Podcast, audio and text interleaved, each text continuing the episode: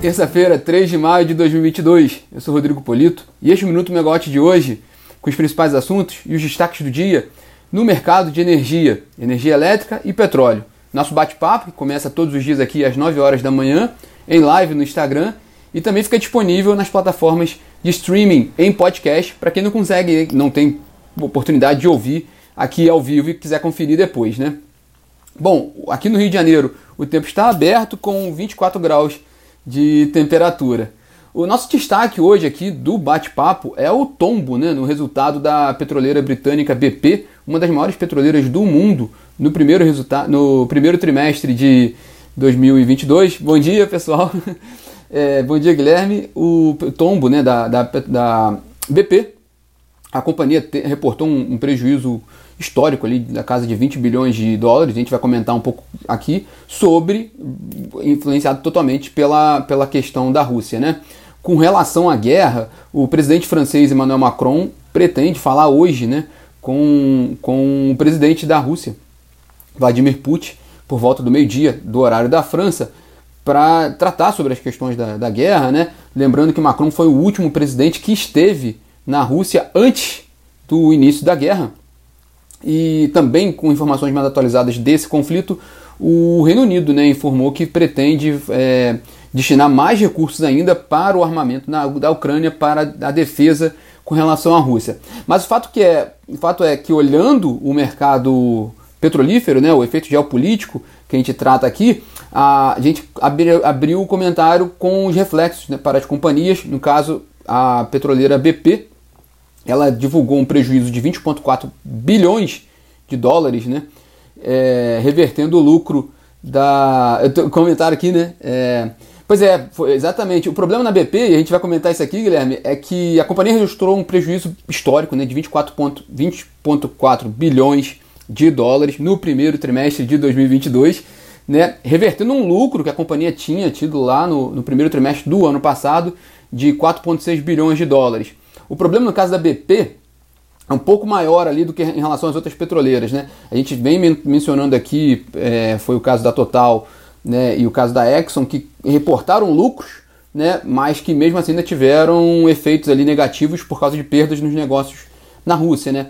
É que no caso da BP, a BP tinha uma participação de 20% na petroleira russa Rosneft. Então, das companhias, das majors, né, das grandes petroleiras mundiais, era a que estava mais exposta né, a, a, as questões na Rússia, né, e a companhia decidiu se desfazer dessa participação por causa do. como uma reação né, a, aos efeitos da guerra, a decisão da Rússia de, de, de, avançar com a guerra na Ucrânia, a companhia se desfez dessa participação e isso gerou uma perda para a BP de 24 bilhões de dólares no primeiro trimestre, né, com uma perda total do patrimônio da empresa de 14,7 bilhões de dólares.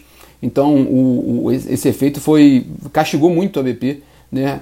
Essa decisão da companhia de, de sair da Rússia, de sair da Rosneft, uma grande, uma da, também uma grande petroleira mundial, mas também por outras razões claramente ali explicadas, né, que a companhia quer mesmo cortar as relações comerciais ali com a Rússia, né? Outra, engraçado que outra petroleira que divulgou resultado hoje também divulgou perdas, que foi a Galp, né, a portuguesa Galp, que tem participação no Brasil, é uma das sócias da Petrobras no pré-sal, mas nesse caso foi um, foi um prejuízo mais modesto, foi de 14 milhões, de dólares, com também revertendo um lucro de 161 milhões de dólares no primeiro trimestre do ano passado. Mas nesse caso, a, a Galp explica que as perdas são mais por causa da, das atividades no refino e na distribuição. E aí não conseguiu também aproveitar todo esse valor do no upstream, né, no EIP, né, no, no preço do petróleo mais alto nesse primeiro trimestre. Bom, seguindo com a agenda dessa, dessa terça-feira, né, a ANEEL realiza hoje a reunião ordinária da diretoria, toda terça-feira, né? Uma pauta um pouco mais enxuta do que a gente costuma ver, com destaque ali, a gente até mencionou isso aqui ontem, né? A proposta de abertura de consulta pública para discutir o processo de revisão tarifária da EDP do Espírito Santo, antiga Celsa, né? É distribuidora do grupo EDP no, no Espírito Santo, uma das duas distribuidoras do grupo. E é bom a gente ver um pouco nesse, nesse, nessa decisão da abertura de consulta pública alguns sinais que a ANEL pode dar com relação ao processo tarifário da companhia e o que a gente pode esperar de, de, de, de, de revisão, né, do novo valor que virá para a tarifa e pensando também na, no efeito inflacionário. Né? É, lembrando também que a EDP divulga amanhã seus resultados do primeiro trimestre, né? a EDP Brasil. É, e hoje, no fim do dia, a gente tem duas divulgações importantes. Uma da 3R Petróleo e a outra da ISA-CETEP. A ISA-CETEP uma das maiores transmissoras de energia do país. Não há grandes expectativas com relação a esse resultado. Deve ser muito em linha ali do que dentro do operacional da empresa. O interessante é mais ficar atento na CETEP amanhã, porque a companhia faz uma teleconferência amanhã, e a gente comenta isso aqui amanhã também, e aí é importante ver como um dos principais investidores do setor está olhando o próximo leilão de linha de transmissão, que vai ser no final de junho, diante desse cenário de inflação global e de problemas na cadeia de suprimento, né? na cadeia de fornecedores, e isso pode trazer algum efeito para esse leilão de linha de transmissão do final do próximo mês. No caso da 3R Petróleo, a questão é mais ficar de olho na atualização do plano de, de aquisição de ativos da companhia, principalmente os ativos que ela tem, tem adquirido da Petrobras. É uma das, uma, a 3R Petróleo, que recentemente foi, fez IPO e está na Bolsa de Valores, né? ela, fez, ela tem participação ativa nos processos de desinvestimento da Petrobras e ela está agora naquele processo de aquisição e reestruturação para incorporação do ativo aos seus negócios. Então, nesse resultado de hoje, que vai sair no fim do dia, é importante prestar atenção nos números que a 3R vai apresentar e no cronograma dessa, da incorporação dessas operações adquiridas da Petrobras. A companhia também faz uma teleconferência amanhã explicando tudo isso, tanto o resultado quanto os planos para frente. Então também é interessante observar isso amanhã, mas é como é amanhã, amanhã a gente explica um pouco melhor aqui no minuto. E um último dado interessante para fechar o nosso bate-papo hoje é uma notícia que saiu ontem, né?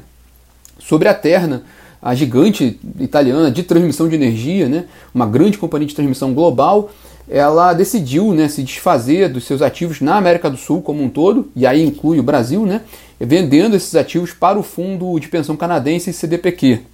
É, a questão toda, em que é interessante, é que é a segunda vez que a Terna deixa o Brasil. Né? É, se a gente lembrar aqui, a Terna é, é, tem uma história interessante com, em relação ao Brasil. Né? A companhia veio para o Brasil no início dos anos 2000, ali em 2003, adquirindo alguns ativos, e foi ela que fundou, né? se a gente pode falar a palavra fundou, ela que fundou a Taesa. Né? Partiu da, da criação da a Taesa, partiu da, de uma decisão da Terna, que em 2009 né, vendeu a, a Taesa para alguns investidores, entre eles a Semig, e a Taesa foi seguindo aquele modelo de negócios que a gente conhece hoje, outra grande transmissora de energia do país, né? A gente acabou de mencionar da CETEP, a, a Taesa também é importante, né? O fato é que a Terna saiu em 2009, né? Foi para abriu mão dos seus negócios no Brasil, vendeu sua participação, porque naquele momento havia uma forte competição no mercado europeu.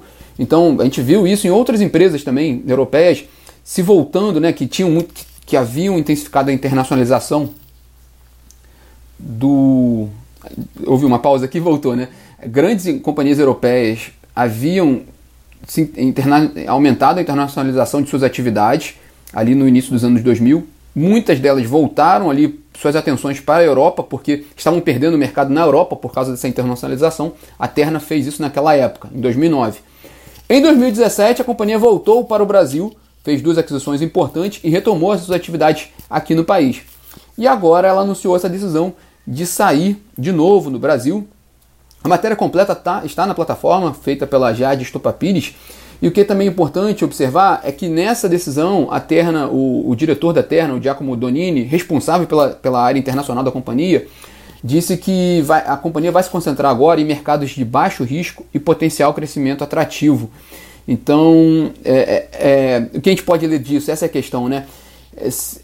É, por um lado é uma notícia ruim, porque às vésperas de um próximo leilão de transmissão, que é quando as companhias de transmissão de energia expandem suas operações, né, é, é, o, é o grande momento que elas têm para fazer uma aquisição né, e, e crescer no mercado, no caso brasileiro, às vésperas de um leilão desse, uma oportunidade de negócio, um grande player de transmissão decide deixar o Brasil. Então é um sinal amarelo aqui nesse momento para o setor de transmissão.